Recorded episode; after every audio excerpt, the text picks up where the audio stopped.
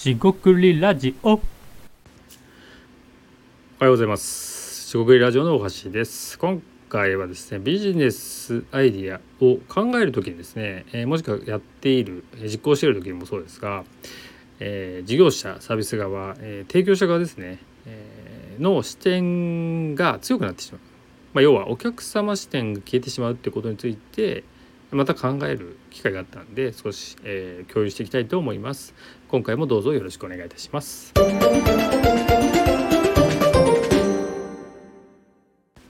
はい、四国ラジオの大橋です。今回はですね、えービジネスもしくはビジネスアイデアを考える時、えーが多いと思うんですが、その提供者側ですね、えービジネスを考える側、やる側の視点が強くなりすぎてしまって、その、えー購入する側ですね、お客様側ですね、お客様視点が、えー消えてしまうという、えー現象。これですね、えーっと僕はですね思考の盲点とかえ事業者側の盲点なんて勝手に呼んでるんですが、え心当たりある人いますでしょうか、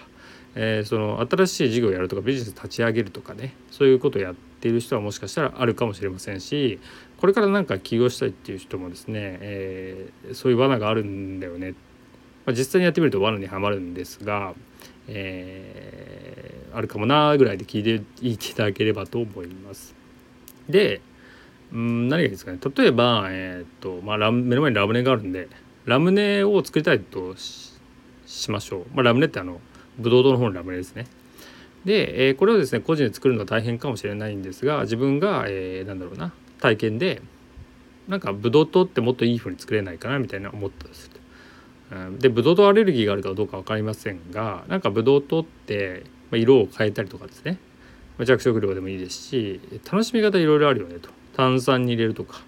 そういうですねいろんな楽しみ方があるよってことを伝えたいみたいなことを思ったとするじゃないですか。例えばですよ。で課題ってあまりないかもしれないですけど楽しいものを提供するとかでその時にですねお客さんがどういう人に売るかって今今多分ふわっとしてるんですがその状態でも自分がこのブドウとあすみませんラムネをですね、えーお菓子としてね、えー楽しんでもらいたいっていう思いが強いわけですよ。わかりますかね？そうするとですねお客さんが本当にいなくてもですねこんなの絶対いらないよって思ってないからやるんですけど思ったとしたら、えーそれは売れないじゃないですか。でここが難しいんですけどあの正解がないんですよ。つまりこのブドウ糖が売れる売れないがこのアイデアレベルでもうあともしくはいろいろ検証してどこで判断するかが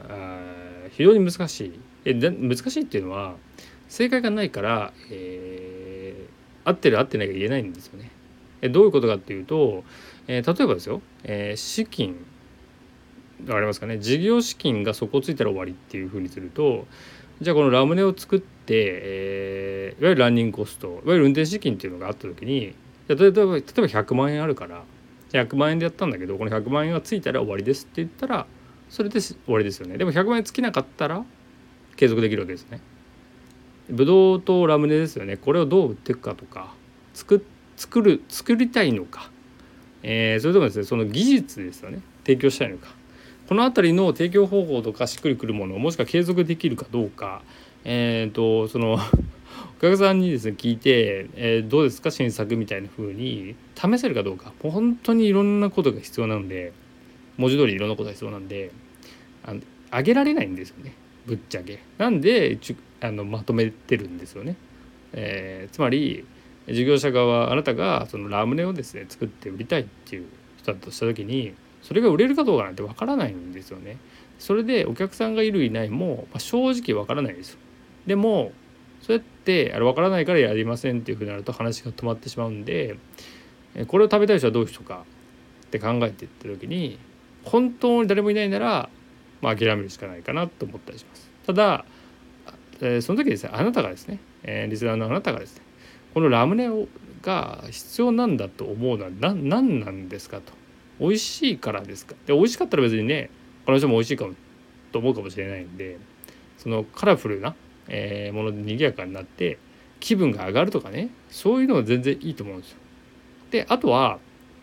えー、と自分がですよご自身が、えーいいなと思ったのは全然いいと思うんですよ。ただ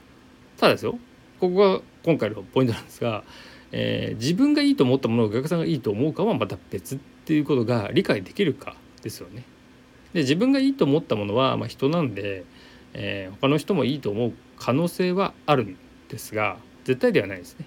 で今回の話として重要なのが、まあ、事業者である、えー、ラムネを作るあなたがいてそれを食べる私が食べるみたいなお客さんの時に私お客さんである私の視点は消えてませんか、えー、例えばですよ。ものすごいどどうでしょうね。えー、っと何がいいんだろう。けん今けん玉があったんですけど、えー、ものすごい大きな、えー、なんだろうなサイズのうんとどのぐらいしようかな。に15センチとかね。直径15センチぐらいの丸いえ、ー、とラーメンを作ったとするじゃないですか。食べれないですよね。持ち運べます？どこで売ります？ってなってきてそれは大きすぎませんか？みたいな。でもこれは極端な話ですけどそれぐらいの1 5センチぐらいの大きさじゃないと意味がないんだってあなたが思ってたらそれ押し付けじゃないですかって思えるかどうかなんですよ。これ笑い話で思っていただいてもいいんですけど事業者の立場になると本当にそれがいや1 5センチじゃないとダメでしょって。いやもっと2 0センチもいいかもしれないって。逆もあると思いますよ。細かいの方がいいと思う。1センチじゃダメだ。5ミリだとか。うん、なんかそれをなんか自分が設定してですね挑戦していくのは全然いいと思うんですよ。ただビジネスとかその誰かに商売として誰かに売るっていうことはそのお客さんがいるんですよね。ははいだからお客さんがいるので、えー、事業者の立場であるあなたとお客さんの立場は違うんですよね。でお客さんの立場が分かる事業者であるであればいいだけなんでそこをどう理解していくかでこれはですねもうこれ盲点っていうか分からなくなるのは僕もそうなので、えーと、僕がですねまあ手前味噌なんですがそのビジネス支援とかですねお客様の話を聞いて客観的にもしくは冷静に、えー、お客さんの立場として変わるならこういうふうに言えるかもしれませんねっていうのは、えー、価値が何かあるとするならばそこなんだろうなってことをしみじみですね思った次第です。なんでですね、えー、やりたいことがあればそれを形にしていって試すのは全然いいしそれを繰り返しなんですよね。ただビジネスとか商売であればお客さんがいるのでそのお客さんの、まあ、視点がどこまで、えー、見えるか、えー、非常にそれがポイントかなと思いました。えー、今回は以上となります。食事ラジオ大橋でした。ここまでお聞きいただきましてありがとうございました。以上失礼いたします。